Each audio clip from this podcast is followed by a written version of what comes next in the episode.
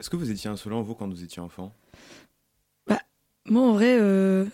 enfin, je sais pas, je pense qu'on a tous fait preuve d'insolence à un moment, surtout En- envers nos parents. En vrai, je suis pas sûr. hein. Moi, j'étais très euh, obéissant, toujours droit. Jamais je critique l'autorité, etc. Jamais osé. Ah, Moi, été- vraiment ponctuel, genre. Ouais, pareil. Genre crise d'ado? Ouais. Ok.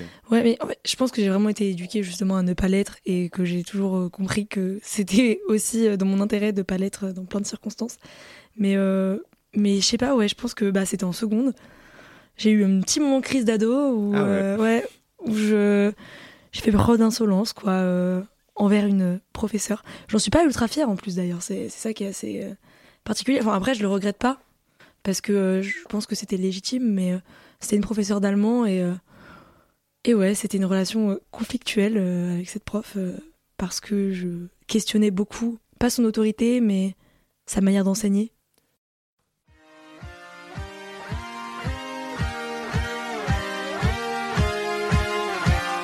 Bienvenue dans Radiopium, votre dose d'opium philosophique. Vous nous écoutez sur Radio Campus Paris sur le 93.9 FM. L'homme refuse le monde tel qu'il est et pourtant il n'accepte pas de lui échapper. Être femme, ce n'est pas une donnée naturelle. C'est le résultat d'une histoire. Il n'y a pas un destin biologique, psychologique qui définisse la femme en tant que telle. Cet amour-passion est effectivement un amour qui souffre. Vous écoutez Radiopium sur Radio Campus Paris 93.9 FM. Aujourd'hui, à notre micro, nous avons Anthony, Maëlle et moi-même, Marianne, et nous allons parler de l'insolence. Maëlle, qu'as-tu à nous dire sur l'insolence? Alors, le mot insolence, il vient du latin et il est formé de deux éléments. D'abord, le préfixe in, euh, qui est un préfixe privatif, et du verbe soleo. Et soleo, ça veut dire avoir l'habitude de, avoir la coutume. Donc, euh, insolence, c'est euh, le fait d'être inaccoutumé, sans mesure et d'être effronté, en gros. Donc, c'est un manque de respect qui vise à questionner euh, ben, ces règles-là. D'accord. Donc, ça veut dire que à la racine de l'insolence, on a l'irrespect. Que c'est quelque chose qui est constitutif de l'insolence. Mais du coup, est-ce qu'on peut penser une forme d'insolence légitime? Est-ce que l'insolence, puisqu'elle est marque d'irrespect, on peut se demander, ça va être les questionnements qu'on va, qu'on va évoquer peut-être aujourd'hui. Jusqu'à où est-ce qu'on peut être insolent sans tomber dans d'autres formes? Par exemple, l'impertinence. Est-ce que le questionnement que pose l'insolence, il est toujours valable ou valide ou légitime? Est-ce qu'on ne tombe pas non plus dans l'arrogance? À ce moment-là, avec une portée beaucoup plus violente et irrespectueuse. Jusqu'à où on peut être insolent sans ensuite tomber dans des travers qui, qui font perdre de la pertinence à la remarque? Parce que si, si on revient sur l'étymologie que tu donnes, Maëlle, de l'insolence, c'est le questionnement de l'habitude. Mais l'habitude, en fait, elle se fait un peu partout. C'est-à-dire que à la fois du rapport du parent à l'enfant, euh, du prof à l'élève, je sais pas moi, dans, dans toutes les, euh, les hiérarchies un petit peu ascendantes comme ça, verticales, l'armée par exemple, et avoir des questionnements et des remises en, enfin, des remises en cause d'un schéma qui est établi. Par exemple, euh, je pense à la guerre, les objecteurs de conscience, ils refusent d'aller se battre au front. Ou bien Mm. l'enfant qui va dire à ses parents, mais pourquoi est-ce qu'on fait tout ça, ça Ouais. À quoi bon? Pourquoi est-ce qu'on mange des légumes alors que les frites c'est meilleur Non, mais euh, c'est ça qui est donc très intéressant, c'est la légitimité de cette insolence et en quoi en fait elle peut être légitime. Est-ce que c'est parce que c'est pas une forme d'audace. Et justement, euh, en quoi euh, bah, c'est fécond? En quoi l'audace peut elle-même être féconde? Parce que c'est aussi peut-être une marque d'esprit et, et d'intellect. Et donc, ça va être très intéressant de se pencher là-dessus. Et, et puis aussi quand même de se rendre compte des limites de tout ça parce que peut-être que à l'inverse se donner s'accorder trop trop de légitimité dans l'insolence ça peut conduire à euh, bah, de véritables dérives quoi des excès de confiance on va dire Ouais. et donc euh, À de l'impertinence, par exemple. Exactement Mais déjà là, je vois deux choses dans ce que tu as dit par rapport à l'intellectuel, enfin l'intellection euh, de l'insolence. En fait, l'insolence c'est assez large parce que ça peut aller de Voltaire qui fait un trait d'esprit Mm. et qui est considéré justement pour ça, euh, genre, il est dans la bonne société, dans les salons, etc. Ou bien l'insolence, c'est, euh, enfin moi je pense, j'ai une citation de Simone de Beauvoir qui me vient en tête. Euh, elle écrit ça dans les Mémoires d'une jeune fille rangée, premier tome. Donc elle est toute petite encore Simone et euh, elle questionne l'autorité à la fois bourgeoise et de ses parents. Alors Ouais. elle écrit quand on prétendait m'imposer des contraintes injustifiées, je me révoltais. De même, je récusais les vérités qui ne reflétaient pas un absolu. Je ne voulais céder qu'à la nécessité. Les décisions humaines révélaient plus ou moins, du- relevaient plus ou moins du caprice, pardon, et ne pesaient pas assez lourd pour forcer mon adhésion. En fait, il y a plusieurs choses à remarquer. Elle, elle se révolte, et c'est Mhm. intéressant de remarquer déjà le fait que dans la révolte, il n'y a pas nécessairement encore de, de modèle à opposer, mais il y a simplement une première critique. Et puis le fait qu'elle ne s'intéresse qu'à la nécessité. Mais est-ce que l'habitude est nécessaire? Ça, on n'en sait rien. Enfin, la Mhm. plupart du temps, non. On parle de coutume, mais elle est tout à fait contingente. C'est ça, et puis en plus, est-ce que toutes les coutumes et toutes les habitudes visent à être remises en question aussi? Oui, c'est vrai. Et c'est peut-être là qu'on peut faire des distinctions entre insolence, arrogance, euh, impertinence. D'ailleurs, on peut souligner qu'en anglais, il n'y a qu'un seul terme, comme tu disais. Marianne, pour parler d'insolence, c'est disrespectful, qui veut aussi bien dire insolence qu'impertinence. Et euh, irrespect. et irrespect, quoi. Manque de respect en général, c'est tout rangé sous la même catégorie. Il semblerait que la langue anglaise ne comporte pas la même nuance que notre belle langue. Et donc Et, finalement, on, on a la chance de pouvoir faire, euh, de établir cette distinction. Et on va pouvoir le faire euh, tout au long de ce podcast.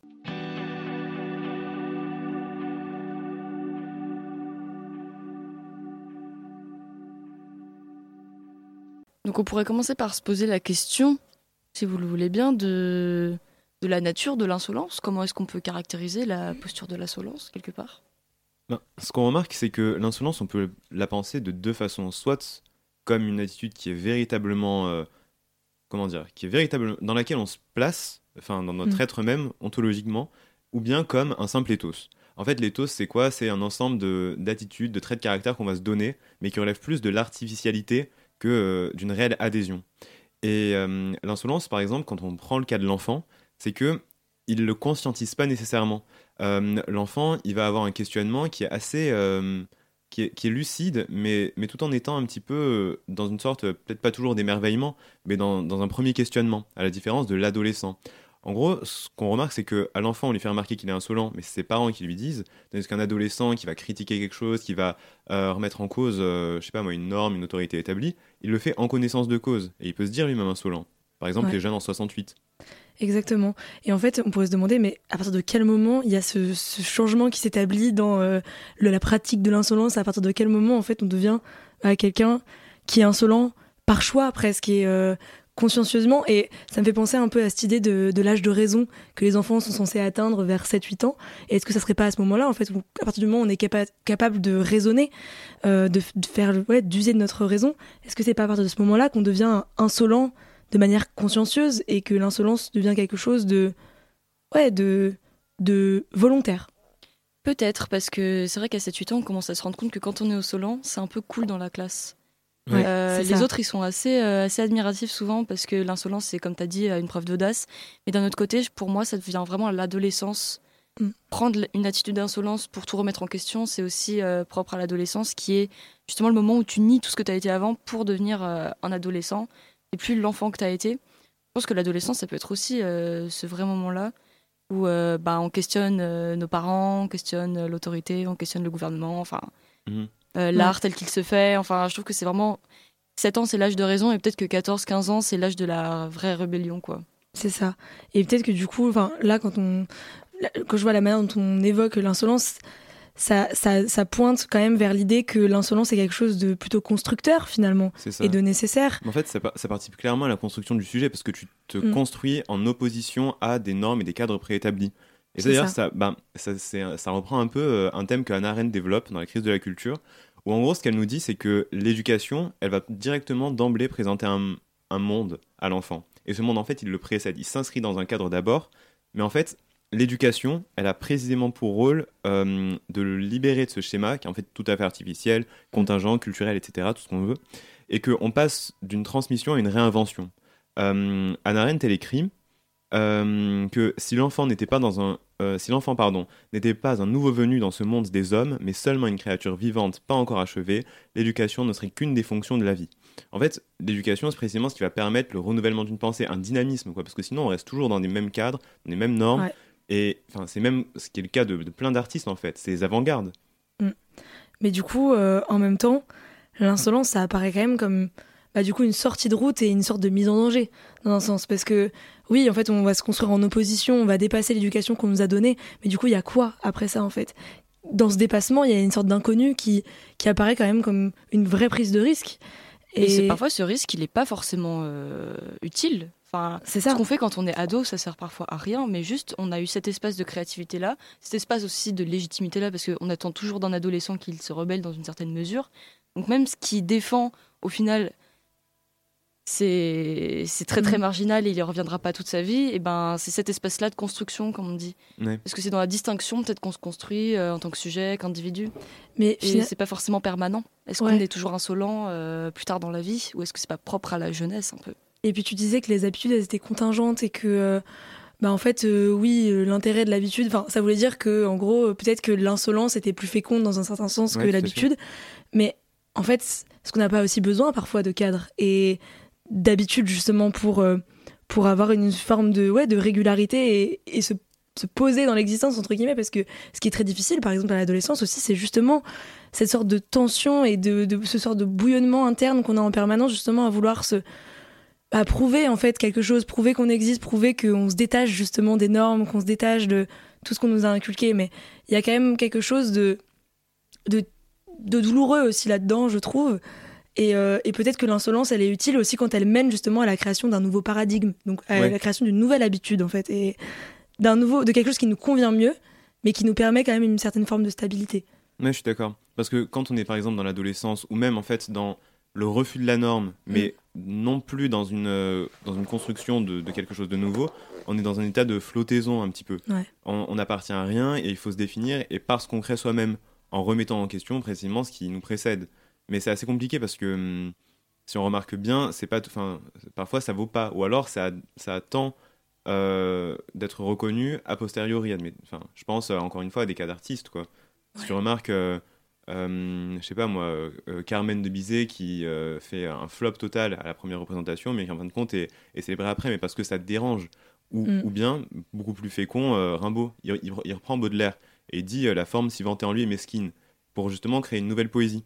Ouais. Cette fois-ci, elle est, elle est suivie, et ensuite elle va permettre euh, l'évolution des cadres poétiques. Mais c'est vrai que du coup, parfois, sur le moment même, l'insolence, elle paraît absurde. Et pour les gens, en fait, qui la reçoivent et qui, qui la vivent de l'extérieur, c'est que, du coup, quand il n'y a pas justement, euh, enfin, comme tu dis, quand il y a un flop, ou quand euh, ouais, il n'y a, il y a pas la création d'un nouveau paradigme, euh, d'une nouvelle euh, habitude, euh, d'une nouvelle norme, en fait, au début, ça paraît juste absurde et, et pas, enfin, complètement illogique. Et donc, c'est très difficile de légitimer d'un point de vue extérieur cette insolence-là. Ouais. Et euh, je pense même à Socrate, en fait et à l'exemple de, que, de Socrate, quand dans, dans la- l'apologie euh, de Socrate que fait Platon, où il parle justement du procès de Socrate et, et en quoi en fait Socrate, dans sa manière de fonctionner, dans sa manière de, de questionner les croyances, d'interroger les citoyens, et ben il avait, il faisait preuve d'une certaine insolence, mais qui en fait, qui visait finalement à, à rendre les personnes, euh, les, les individus qui- euh, auxquels il s'adressait euh, plus sages. Et pourtant, la société, bah, en fait, voyait sa manière de fonctionner comme quelque chose de complètement absurde, irrespectueux. Et, euh, et c'est pour ça d'ailleurs qu'on l'a traîné en justice, c'est parce qu'on le- on l'accusait de corrompre euh, bah, les citoyens, quoi. Et, et en fait, jusqu'au bout, il a soutenu ses positions. Et c'est en ça que c'est apparu comme quelque chose d'absurde, c'est que malgré tous les reproches qu'on lui faisait, bah, ouais, il allait, euh, il allait jusqu'à, ouais, ju- jusqu'au bout, quoi. Il n'a jamais abandonné ses, ses positions. C'est super intéressant parce que à un niveau méta, ça me fait me demander. euh, en gros, dans le sophiste, Platon revient sur euh, l'artiste et la puissance d'illusion du faux euh, par l'art et par la représentation. Par exemple, il, prend le cas de, de statues grecques dont la tête est représentée, enfin plus grosse que le reste du corps et par rapport aux proportions normales, tout simplement parce qu'elles sont très grandes et vues d'en bas, ça permet de respecter en fait les, les questions de lune de fuite, etc. Et euh, on appelle ça généralement le parricide de Parménide. Donc en Mm. gros, Platon, dans un premier temps, s'inscrit dans une tradition parménidienne euh, qui est telle que l'être est, le non-être n'est pas, point. Et Platon, par ça, il nous dit, euh, mais en fin de compte, on fait intervenir du non-être dans la réalité. Mm. Bon, et bref, quoi qu'il en soit, c'est donc la, la remise en cause d'une thèse qui était avant établie par l'Académie cette fois-ci. Enfin, la remise en cause. Et donc, Mm. est-ce qu'on peut parler d'insolence, vraiment ou Parce qu'il y a remise en cause, certes, remise en cause éclairée, mais est-ce est-ce qu'on peut donner cette portée un peu subversive? Parce que ça, me- ça me semble assez important quand même dans la dans l'insolence. Ouais, parce que en un sens, il reste dans le cadre académique et il reste dans euh, dans la dialectique en fait, euh, dans la dialectique propre euh, bah, à la philo. Donc on pourrait dire est-ce que c'est vraiment de l'insolence, est-ce que c'est vraiment subversif? Ou est-ce Ouais. que c'est juste un dépassement? Mais en fait, euh, enfin, moi j'ai l'impression que justement l'insolence, c'est ça peut être quelque chose aussi de, de raisonné et, euh, et d'académique dans un sens. C'est possible en fait de faire preuve d'insolence dans un certain cadre. Je pense que la définition minimale de l'insolence en tant que posture, on va dire, c'est une posture de négation déjà. Ouais. Négation de ce qui précède. Et euh, d'ailleurs, euh, dans, dans votre discussion, il y a deux dimensions qui émergent sans coïncider. C'est la dimension individuelle, comme on a parlé de la construction de l'individu, la dimension plus collective, questionnement relatif à l'art, à la politique Mhm. ou autre. Et j'ai une citation qui fédère un peu toutes ces dimensions-là et qui les permet d'harmoniser, qui permet de les harmoniser à travers la notion de négation, justement. C'est de Richard Sinding dans Les mérites de l'insolence. Il dit L'insolence est le rapport qui s'institue entre deux interlocuteurs quand aucun rapport n'est possible. Quand l'adolescent croit ne plus rien avoir avec ses parents, il ne peut que les insulter. Quand les réformateurs ne sont plus entendus par les conservateurs, ils deviennent révolutionnaires. Quand la pensée devient philosophie, elle ne peut plus s'entretenir avec l'opinion sinon sur le mode du sarcasme. Donc ce qu'on voit dans l'insolence, que ce soit à l'échelle individuelle ou collective, c'est qu'il y a cette idée de dialectique. La dialectique, c'est le fait de nier le passé pour permettre le présent. Et c'est en ça que l'insolence peut être définie comme un autodépassement ou un dépassement tout court. Mais est-ce est qu'il y aurait une forme euh, d'irrespect dans la dialectique? Parce que quand tu penses, euh, le, donc ce dépassement-là par le rapport à la fois au passé et au nouveau qui advient précisément par l'insolence, euh, ça, me fait, ça, ça me rappelle euh, l'idée telle que quand on est insolent, on va nécessairement Manquer avoir de un- respect. Peut-être, enfin, euh, parce qu'il y a quand même un paradoxe, c'est-à-dire que, on, en fait, à un niveau individuel, on peut pas vraiment croire qu'on est absolument séparé de à la fois la collectivité, Non. mais celle qui nous précède et celle qui va a- advenir. Euh, et ça, c'est un propos qui relève de, en fait, d'une forme d'immoralité presque, d'une ingratitude euh, qu'on pourrait avoir. Euh, et ça, c'est aussi ce que soutient Auguste Comte. Ce qu'il nous dit, c'est que euh, l'homme est nécessairement ancré dans un rapport qui, l'implique euh, et qui le responsabilise vis-à-vis de ses, prédécesseurs et de ceux qui vont suivre en fait. Et, et donc jusque où est-ce que son rapport le détermine dans son insolence? Je sais pas si c'est très clair. Si, si, c'est assez clair parce que du coup, on est dans, toujours, même si c'est au niveau individuel, on est toujours dans euh, la contestation euh, Ouais. plus générale. Et on parlait justement de s'il y avait une forme de manque de respect ou euh, de violence, même dans l'insolence. Mm. Et euh, puisqu'on parlait de dialectique et de dépassement, il semblerait que les penseurs qui ont théorisé la dialectique, comme Hegel et Marx, euh, impliquent nécessairement la violence dans ce dépassement. C'est problématique dans la mesure où il légitime toute forme de violence, euh, quelle qu'elle soit. Mhm. Mais il semblerait que de ce point de vue, la violence fasse partie de l'insolence. Oui.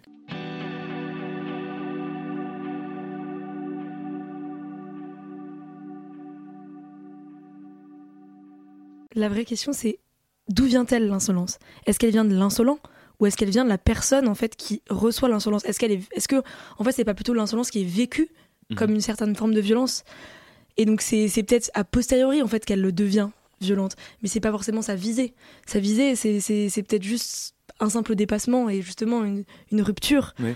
une, un questionnement, une remise en question, mais c'est en ça que c'est, ça reste légitime pour moi, c'est que en fait, c'est violent parce que c'est une rupture et que en fait les personnes qui reçoivent cette insolence là, elles s'y attendent pas. Ouais, Donc il y a un peu ce truc de enfin ouais, les personnes qui la reçoivent peut-être tombent de haut, par exemple le professeur dont on remet en compte euh, en question l'autorité, euh, il y a vraiment quelque chose de ouais, une sorte de choc émotionnel peut-être même de se dire ah c'est violent, je, je m'attendais pas à cette question, je m'attendais pas ouais, à ce que l'élève ose euh, s'opposer à moi en Bah, fait. Que ce soit à l'échelle de ton anecdote avec ta professeure Mm. d'allemand, c'est la remise en cause de ce à quoi l'individu en face duquel on est insolent adhère. Parce qu'il peut voir ça comme une remise en cause de la, légitime, la- de la légitimité pardon, même de ce à quoi euh, il. euh, enfin, de ce qu'il représente et de euh, ce par quoi il s'identifie. Par exemple, moi je pense au personnage de Corneille et à tout leur orgueil. Par exemple, on prend le Cid, il, il revient victorieux de la bataille et il impose sa victoire au roi. Et le roi, Ouais. en fait, par là même, il se sent absolument contrarié dans l'hégémonie de son pouvoir. Mm. Parce que justement, il a un rival qui le questionne.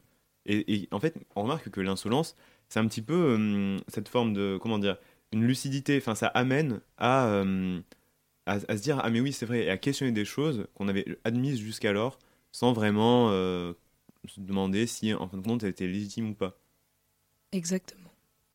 Et on se retrouve après une petite pause musicale. Nous allons écouter Sympathique de Pink Martini. Ma chambre a la forme d'une cage. Le soleil passe son bras par la fenêtre. Les chasseurs à ma porte comme les petits soldats qui veulent me prendre. Je ne veux pas travailler, je ne veux pas déjeuner, je veux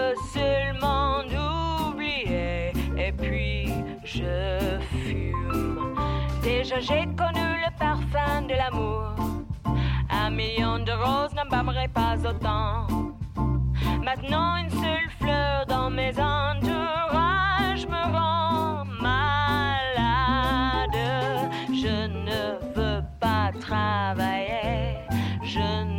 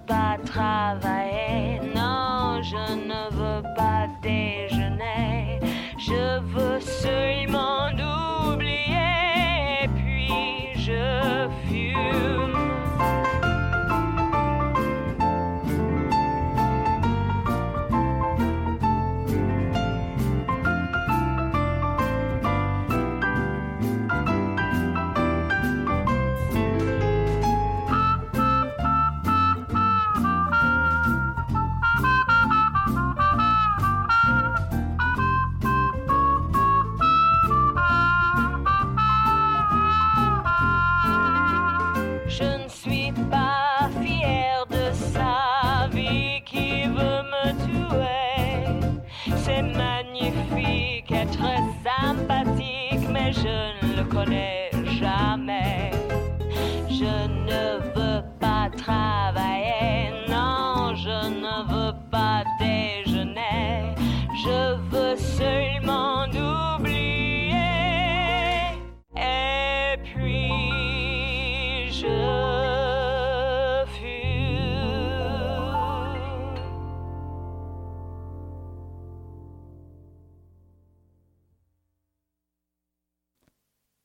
Vous avez écouté Sympathique de Pink Martini.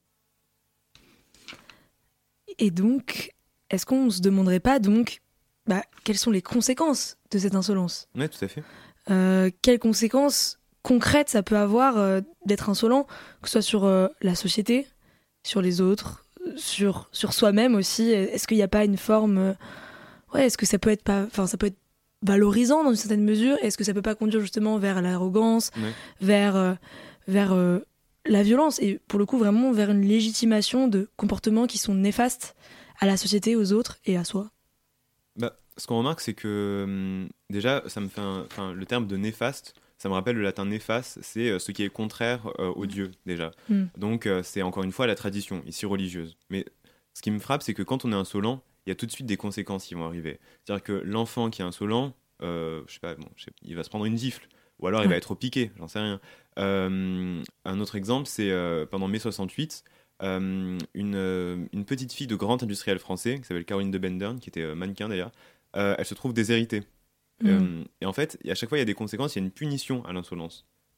Ouais. Par, par précisément la norme et ses règles qui, qui se trouvent contestées. C'est sûrement parce qu'on vit dans une société qui condamne toute espèce de violence, quelle qu'elle soit, et Mm. On a dit que l'insolence comportait une forme de violence, mais est-ce que c'est pas de la violence légitime dans le cadre d'une réaction euh, justifiée?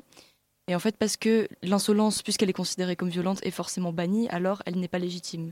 Et c'est pour ça que des conséquences arrivent directement. Et d'ailleurs, hier, quand on, on parlait de camisole de force, Ouais. je crois que c'est toi qui avais Ouais, fait. enfin, employé ce terme. Ouais. Et d'ailleurs, à l'inverse, du coup, euh, vu qu'elle est condamnée, c'est aussi un, un bon moyen, en fait, enfin, utiliser le terme d'insolence, c'est aussi un bon moyen pour délégitimer beaucoup de choses et beaucoup de combats et beaucoup de, ouais, d'oppositions euh, sociales euh, qui sont légitimes.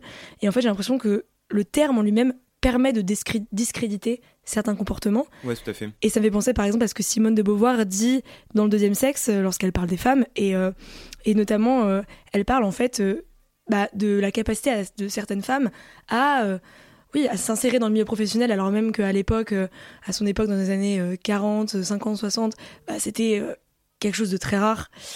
Et, euh, et qu'on attendait toujours des femmes, en fait, qu'elles soient au foyer et qu'elles s'occupent des enfants. Et elle parle d'à quel point, en fait, c'était vu justement comme une marque bah, d'insolence. Et parce que c'était un dépassement, un dépassement de leurs conditions et que c'était oui, une forme de revendication sociale. Mais en fait, justement, pour délégitimer ces femmes-là, les qualifiait euh, d'insolentes, euh, voire de mégères. Et c'est ce qu'elle dit euh, dans la citation que j'ai notée, où elle dit Les femmes, pour être acceptées, du coup, ont longtemps dû user de prudence et de dissimulation, car si elles cherchaient à s'affirmer, on les traitait d'imprudentes, de virago, de mégères. Donc il y a vraiment ce truc de l'insolence, justement, et cette sorte de revendication directe. bah, c'était quelque chose qui était très difficile pour elles parce que si justement elles revendiquaient directement leur position, elles étaient directement discréditées. Et c'est pour ça que dans le mouvement féministe un peu ancien, il y a eu d'abord les suffragistes, puis Oui. les suffragettes, parce que les suffragistes au début, euh, elles voulaient un peu composer avec l'adversaire, entre guillemets, même si on n'est pas dans une logique binaire. Et au bout d'un moment, les suffragettes ont dit on voit que ça ne fonctionne pas, organisons de vraies actions. Grève de la faim, suicide euh, public, il y a vraiment eu des, des choses comme ça. Et là, ce qu'on voit, c'est qu'elles utilisent la violence contre elles-mêmes. Ouais. Donc en soi, ça n'atteint personne euh, directement. On ne cible pas quelqu'un d'autre que soi-même Ouais. ça a été des actions très fortes et très très marquantes. Et d'ailleurs, c'est intéressant que tu aies parlé de discréditer, Mm. tu as employé ce terme, parce que justement, parler de d'insolence comme on le fait aujourd'hui, on, en fait, on emploie souvent l'insolence dans un abus de langage qui comprend toute forme de manque de respect, de violence euh, envers autrui et tout ça. On voit que l'insolence, en fait, c'est juste un questionnement de l'autorité. Mhm. Mais dans notre société, c'est assez euh, ironique de constater que questionner l'autorité est directement vécu comme une violence et donc il faut la réprimer. Ouais. Ouais. Donc on voit qu'on est euh, ben, dominé. Voilà. Non, mais c'est vrai, oui. C'est vécu comme une agression en fait. Et euh, en fait, parce que questionner l'autorité, c'est c'est vécu comme une. En fait, alors même que les personnes qui questionnent l'autorité se mettent en danger, c'est aussi vécu par l'autorité comme une véritable mise en danger du pouvoir. Parce que justement, ça montre le côté faillible et le côté questionnable de cette autorité. Et donc forcément, bah, ça la met en danger. Quoi. Alors, j'ai, vas-y, euh, j'ai deux niveaux là-dessus. Euh, le premier, c'est par exemple euh, en art. Je pense, avec tout ça, au surréaliste, par exemple. Hmm. C'est un historien de l'art qui s'appelle Louis Vaucel, qui, je crois, dans le Charivari, critique Braque. En gros, il dit que Braque réduit tout, euh, forme, figure, à des carrés, à des lignes. Et ça, Ouais. c'est longtemps ce qui va être reproché aux impressionnistes, par exemple. On va leur dire, mais en tout cas, vous ne savez pas peindre, vous n'avez aucune maîtrise de la technique. Ce que vous faites, vous tombez, genre même plus loin dans le suprématisme, vous tombez dans quelque chose qui représente rien, et c'est pas du tout de l'art figuratif, qui était justement légitimé, etc. Et donc on va passer par des revues, par euh, des expositions, c'est le salon des refusés, admettons, on leur permet pas d'exposer. Et on va chercher à les, Elle est censurée. à les censurer exactement. Et d'un autre côté, niveau politique cette fois-ci, euh, là je pense à Kant, qui, euh, alors je crois bien que c'est dans Pour une paix perpétuelle, mais je suis plus exactement sûr de la référence. Il nous dit, mais la révolution, euh, elle est assez intéressante parce qu'elle permet le, fait qu'un nouveau régime politique advienne, ou du moins un changement, et on va vers quelque chose qui est de plus en plus démocratique. Mais euh, quand bien même un État repose sur des fondements qui sont illégitimes, parce que fondés sur la révolution, il ne s'agit en aucun cas de les remettre en cause. C'est assez intéressant qu'il y ait la nécessité de la publicité, parce qu'il faut pouvoir questionner, etc., mais de manière éclairée, mais faut pas questionner la légitimité d'un État parce qu'on risque de tomber sur euh, une impasse. En fin de compte, l'État n'a rien de légitime et on tombe dans le chaos en fait. Ouais. Parce que quand, euh, à la fois, par exemple, quand il voit les lumières, il les voit de loin, donc, euh, enfin, les lumières de la Révolution, il les voit de loin, donc il se dit, bon, certes, c'est un événement sublime, mais dans le sublime, il y a ce fait que tu regardes un événement dangereux, mais de loin, Mm. en sécurité. Donc, euh, il s'agit d'être prudent, quoi, quand, quand on révèle les arcanes du pouvoir.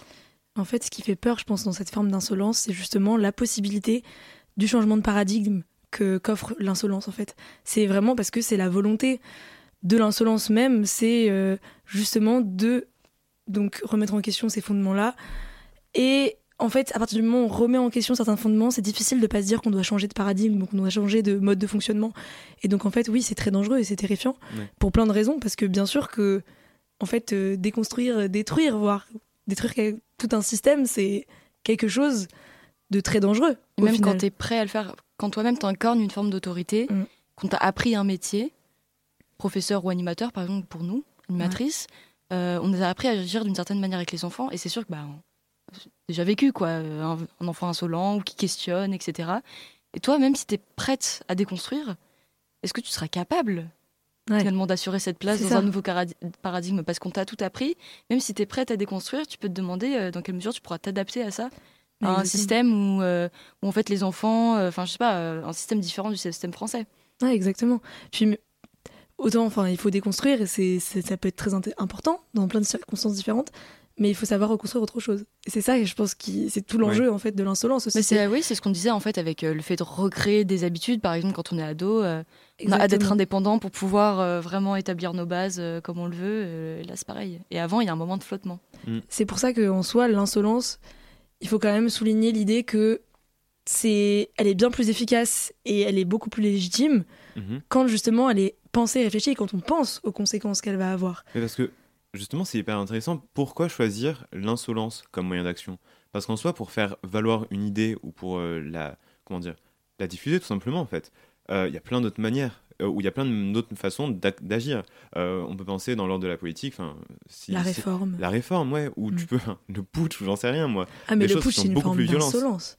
Non, c'est pas justement on tombe insolence dans la violence. Oui, c'est vrai. Mais, mais justement, en fait, pourquoi l'insolence Enfin, l'insolence, c'est une juste ligne de partage, j'ai l'impression. Entre comment agir et. Enfin, si on tombe pas dans les dérives, évidemment. C'est, c'est un petit peu euh, la, la force douce, Ouais. si ça, ça fait sens, euh, dit comme ça. C'est un peu ce truc de. Ouais, c'est, c'est, c'est dérangeant en fait, c'est perturbateur, mais c'est pas destructeur. Ouais. Et c'est là que, qu'est la limite en fait. Mais c'est pour ça que je pense pas qu'il faille, dans un. Je dis, je dis ça dans un, une dimension collective, je pense pas qu'il faille distinguer forcément l'insolence de la réforme. Ouais. Mm. Parce qu'en fait, une manifestation qui a vraiment bien fonctionné, bah, elle est réfléchie. Ouais, C'est vrai. Et donc, euh, on va organiser des moyens d'action qui sont très marquants. euh, alors qu'une manifestation un peu sauvage où il n'y a pas forcément de, de structure, ça peut donner lieu à des violences impertinentes, justement, Ouais. où on va mettre en, en danger autrui ou détruire des commerces, etc. Et vraiment, euh, ça va être marquant aussi, mais d'une autre manière. Et là, on pourra l'utiliser pour discréditer tout le mouvement. Ouais, Et on tombe vrai. dans l'impertinence. C'est ça. Jusqu'à un certain point, bien sûr. Mais, Bien euh, sûr. Mais c'est comme, euh, on en discutait, hein, comme quand Nanterre a été presque totalement euh, dévastée. euh. En juin dernier, ouais.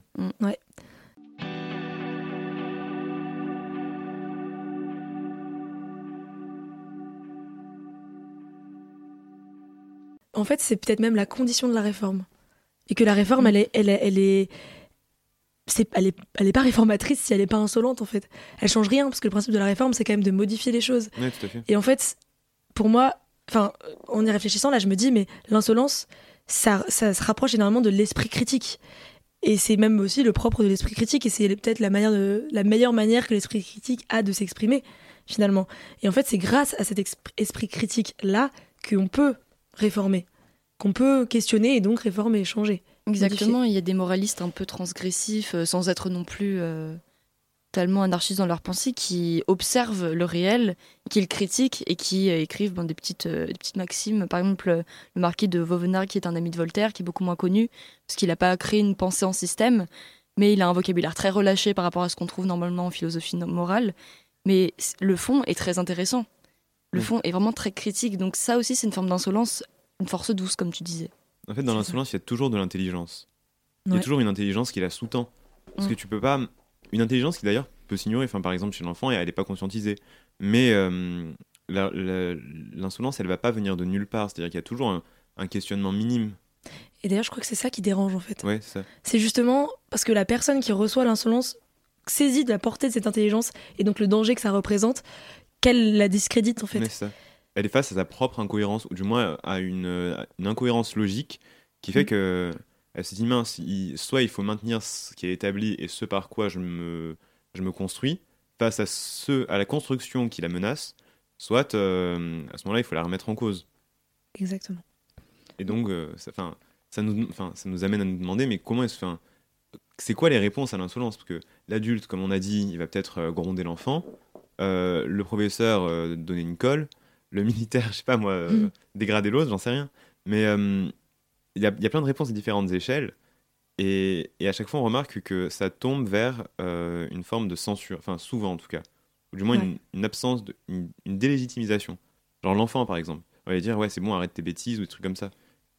on va le faire taire et on va en fait justement on va rabaisser son intelligence aussi et justement nier même l'intelligence de sa question parce que on se sent en danger euh, à cause de, cette intelligence là mais du coup en fait c'est aussi qu'il y a une question euh, une question euh, égoïste qui est soulevée là et que en fait oui l'ego de la personne qui reçoit l'insolence est en jeu. Et donc peut-être que l'enjeu qui se trouve là c'est justement pour la personne qui reçoit l'insolence de, de faire ouais de prendre du recul en fait sur sa réaction première et sur euh, la manière dont elle peut le prendre personnellement Ouais. et vraiment écouter et se mettre dans une posture d'écoute de la personne euh, qu'elle a en face euh, d'elle et donc euh, mais ouais voilà par exemple dans une posture d'écoute de l'enfant une Ouais. vraie posture d'écoute de l'enfant Ce où qui est hyper compliqué à mettre en place. Par exemple, quand on est prof avec une classe de 30, Ouais. en fait, si on se met à l'écoute de l'enfant insolent, tout le monde va devenir insolent et la classe, elle est juste intenable. Ça dépend, je pense, de la Je manière dont on se met à l'écoute. En fait, à l'écoute, Oui. ça veut pas dire euh,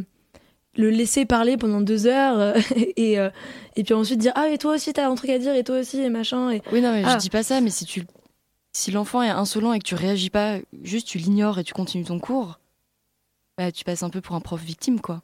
En Oui. soi. Donc en fait, Donc, moi- c'est pour moi, être à l'écoute, c'est certes peut-être reconnaître la portée euh, du propos qui est soutenu par l'enfant, mais trouver un terrain d'entente en fait. C'est ça. Parce que l'insolence n'a pas toujours raison. Ça, c'est un truc aussi peut-être qu'on n'a pas assez souligné en fait. Ouais. C'est que l'insolence, euh, bah oui, il y a un questionnement qui est légitime. Parfois, c'est un questionnement qui est faux. Mhm. Admettons en maths, euh, un enfant qui lève la main et qui dit euh, non mais non, pourquoi ça fonctionne pas comme ça Les fonctions affines, euh, il modifie complètement le système que le prof vient de produire, Ce qui est hyper audacieux. ce qui est audacieux. Ouais. Parce que ça se trouve, et ça se trouve, il y aura peut-être un embryon de raisonnement qui est pas forcément euh, absurde, mais le prof de maths, il va lui dire, bah non, écoute, euh, c'est comme ça que ça fonctionne, et il va lui donner des exemples en lui disant, il va lui expliquer, en fait, ça va être c'est une forme de pédagogie, et lui dire les règles, elles fonctionnent de telle manière, et voilà. Donc il y a une sorte de, Ouais, mais sans pour autant discréditer le point de vue de l'enfant. tu vois, je suis pas sûr. Je sais pas si, par exemple, le, le cas de l'enfant qui critique le raisonnement du prof, je sais pas si c'est vraiment insolent. Euh, dans le sens où c'est une Mhm. remise en question. Certes, il y a un questionnement qui réfléchit derrière, ok. Mais il n'y a pas cette portée euh, si subversive que ça qu'on La portée subversive, je pense, ça serait vraiment de lever la main et de dire, moi, je pense que ça fonctionne comme ça. Et Ou pas autrement. Et genre pas autrement, en Le, fait. le gars dit, lève pas la main et dit juste ouais mais c'est faux. Je pense que ça, tu vois, c'est plus insolent Ouais, parce qu'il y a un irrespect plus tempéré. Après, parfois c'est vrai, parfois il y a vraiment des fautes au tableau, par Ouais, exemple. ça, ça- ça- c'est ça, c'est en ça aussi que des fois c'est important pour les professeurs. On parle beaucoup des professeurs, mais il y a plein d'autres exemples Oui. de se remettre en question. C'est que moi, le nombre de fois, enfin, où c'est arrivé dans la classe, que ce soit en maths ou dans d'autres matières, même en, en langue, où la professeure fait une faute, et il y a des professeurs qui vont être capables de le reconnaître Mhm. quand les élèves vont le pointer, et d'autres non. Mais euh, pareil, est-ce que c'est vraiment un manque de respect? Parce que des fois, c'est- enfin, non, est-ce que c'est vraiment de l'insolence? Parce que est-ce que c'est vraiment un manque de respect? Mais en fait, ce qui est intéressant, c'est que là, le raisonnement mathématique, c'est quelque chose qui est objectif, qui est établi et qui répond en fait à un ensemble de, de règles et, et de théorèmes, etc. Mm. Mais euh, on est sur un, on n'est pas sur le même plan que par exemple une insolence politique ou une insolence artistique ou alors parentale vis-à-vis de normes, parce que tout, tout le reste, ça relève pas du tout d'une nécessité logique, mais plutôt euh, d'un arbitraire euh, social, intersubjectif.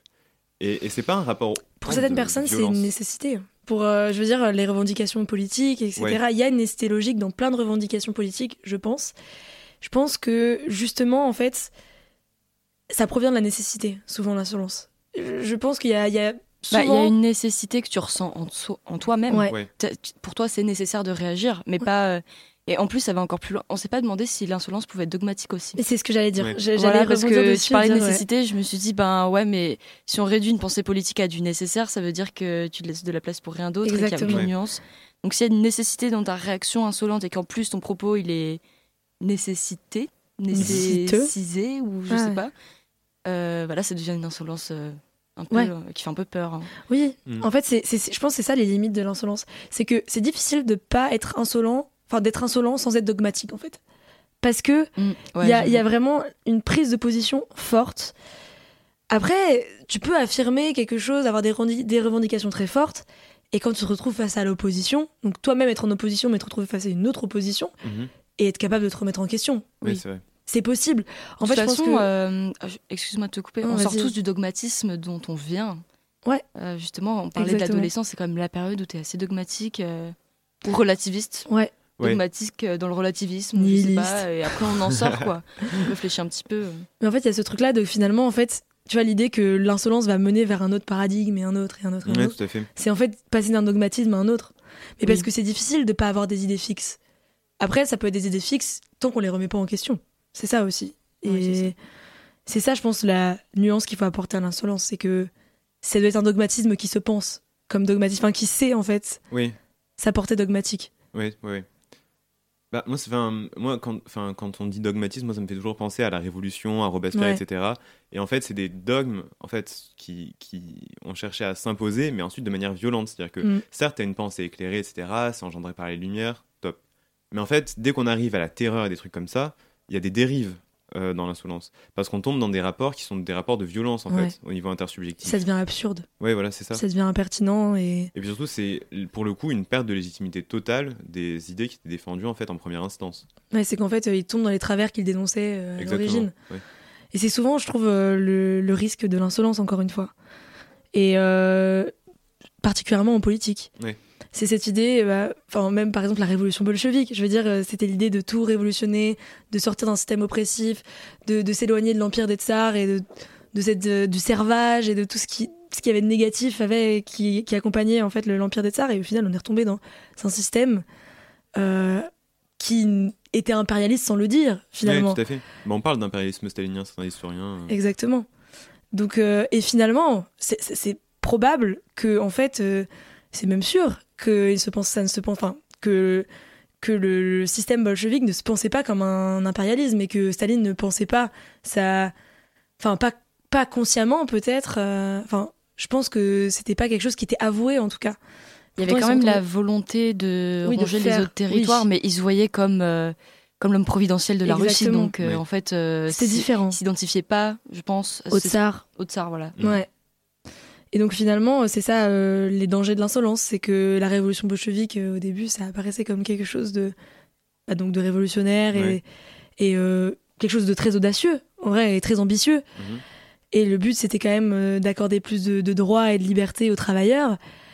Et au final, euh, bah, ça c'est ça c'est c'est- on est retombé dans des travers de domination et et de, de classe dominante euh, avec euh, et puis, pardon, le dictateur quoi quand même. Ouais, donc euh, Mais c'est intéressant parce qu'on remarque que, enfin, si on regarde euh, en logique le principe de causalité, qui a deux corollaires. Le premier, c'est qu'il y a toujours plus dans l'effet que dans la cause. Mm. Euh, bon, je vais m'intéresser surtout à celui-ci, c'est que, euh, en fait, de l'insolence qui est qui peut être en fait une cause assez minime, il peut y avoir des effets qui, qui- qui la dépassent en fait. Bah, tu donnes Ouais. l'exemple de la Révolution, ça, ça amène en fait à la mise en place de l'URSS qui va perpétrer des crimes qui sont égaux et supérieurs au régime tsariste. Ouais. En fait, on, on remarque que parfois il y a des, des dérives à l'insolence qui peuvent complètement lui échapper. Elle n'est pas maîtresse totalement de, de ce qu'elle euh, en- engendre. Exactement. C'est en ça que c'est qu'il y a un gros facteur risque Ouais. en fait dans l'insolence. Et c'est en ça, je pense qu'il faut, même si c'est toujours impossible de vraiment calculer les conséquences, Mhm. anticiper plus ou moins quoi.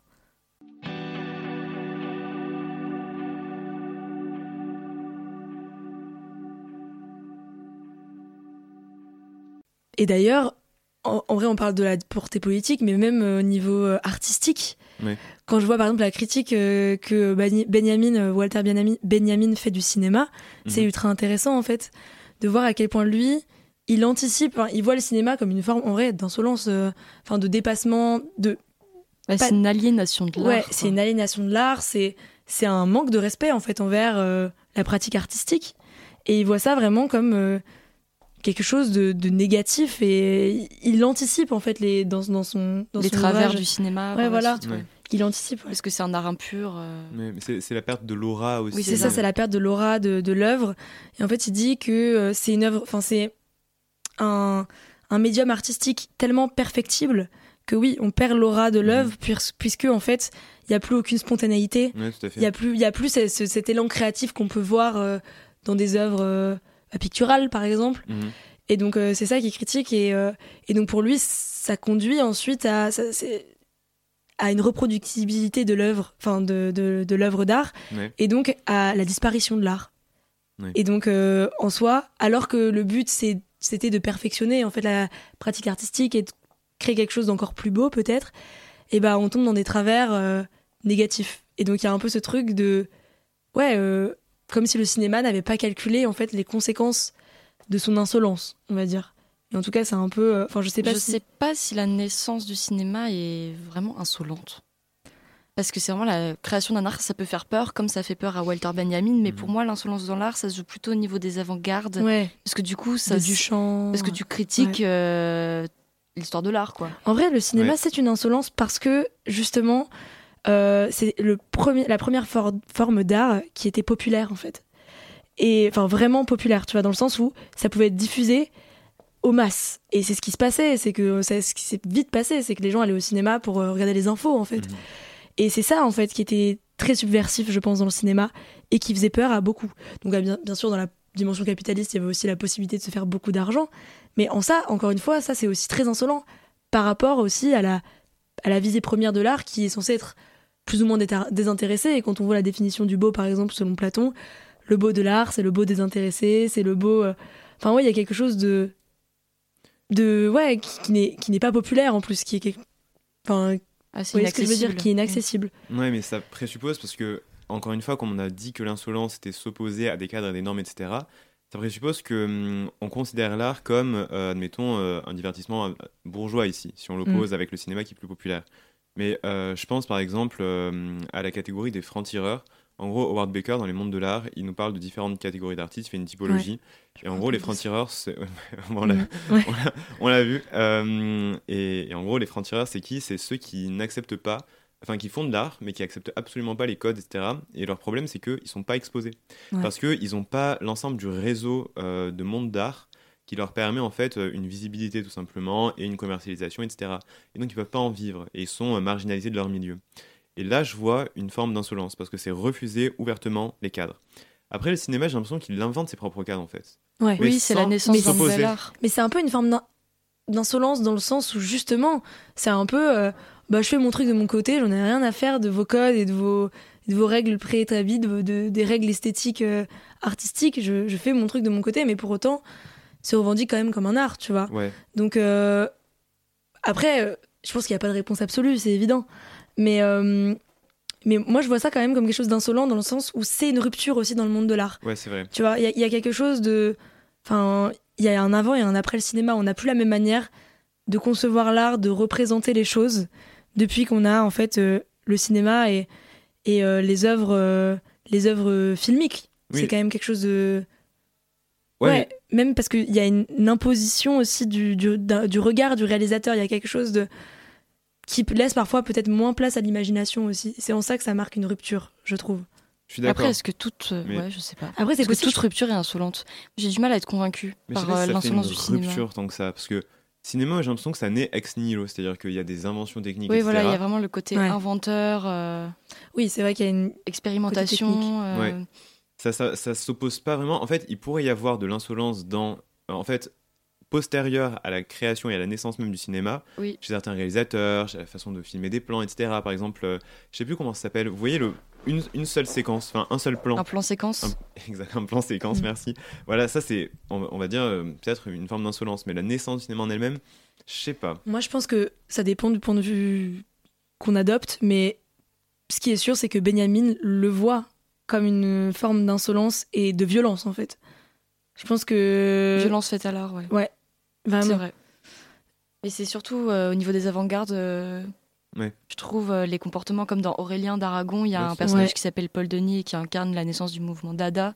Enfin, c'est pas le seul, mais et les Dada, ils vont euh, se rendre à des grandes fêtes euh, mondaines, ils vont aller aux expos comme les autres, comme tout le monde, mais ils vont par exemple s'habiller différemment. Ouais. Mm. Ils vont vraiment faire des traits d'esprit, mal parler aux autres et en fait. euh, par exemple, à un moment, il critique Jean Cocteau, euh, il dit que Jean Cocteau c'est nul. Enfin, et là, c'est vraiment des petits, euh, des petits gougnafiers là qui, qui écrivent des choses nouvelles, personne ne les comprend et donc ils sont un petit peu euh, mis de côté.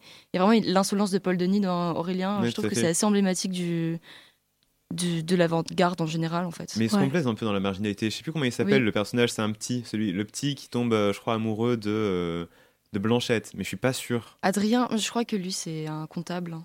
Ah ouais, Je sais pas attends. si tu vois. Euh, non, c'est un petit qui justement ensuite va s'affilier au surréaliste. Par exemple, quand il fait l'expo, quand il y, a une- il y a un moment, il y a une expo, il est à cette expo-là. Et il revient, et en ce moment-là, il, il finira, je crois, par être euh, l'amant de Bérénice, même à un moment. Ah, mais lui, c'est Paul, c'est le petit. euh, Oh putain, ok, parce ah, que je confondais. Mais ok, oui, Paul Vigny. Mais en gros, Lisez oui. Aurélien pour comprendre et euh, bon courage parce que c'est un livre assez long. Ouais, en Combien de pages? euh, je crois qu'il y en a- 720. Ouais, 700. Euh, mais non, vraiment bon, bon bouquin. Mais euh, ok, oui, parce que justement, il s'habille d'une manière particulière, et, et- etc. Et ça, c'est noté par Aurélien. Et c'est assez marrant, enfin par Aragon, mais euh, c'est assez marrant. parce que Du coup, il, il crée un groupuscule Mm. de, enfin, dont l'insolence et la, enfin, dont l'insolence vis-à-vis des normes et la valeur. Oui, c'est la première valeur. Ouais. Et dans quelle mesure c'est durable ça? Ouais, mais Quand dans- ça, ça devient la norme justement. En fait, c'est très intéressant parce que c'est du coup on voit qu'il y a une dimension vraiment fédératrice de l'insolence aussi finalement, une capacité à faire euh, à faire groupe et à faire norme, ouais. Mais euh, du coup, c'est ça qui est intéressant, c'est que bah, à partir du moment où ça devient vraiment une norme, genre Bah, si c'est fédérateur plus- au point que ça englobe tout le monde, euh, C'est plus de l'insolence vraiment. c'est plus de l'insolence. Donc elle perd son caractère euh, original. Moi, je pense par exemple aux garçons. Vous voyez euh, la figure de la garçonne dans les années 20. Ouais. euh, donc c'était ces femmes qui portaient des pantalons, des costumes, et c'était ultra subversif parce que les femmes n'avaient pas le droit de porter des pantalons. C'était Mhm. littéralement écrit dans la loi. Et, et en fait, donc au début c'était ultra subversif, c'était des milieux très bourgeois, très intellectuels. Je pense à Colette, je pense à plein de, Ouais, tout à fait. voilà, de, de femmes intellectuelles et euh, qui avaient, qui étaient plutôt bourgeoises.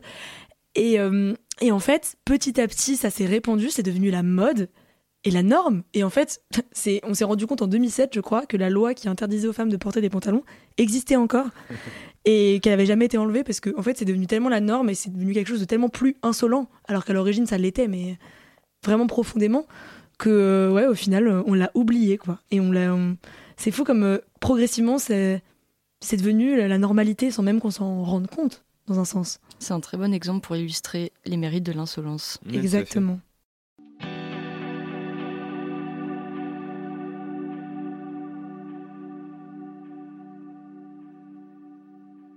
Ce que je retiens de tout ça, c'est que l'insolence, c'est une forme de naïveté, ou du moins une lucidité qui permet ensuite une contestation éclairée. Parce que l'insolence, il y a une intelligence derrière.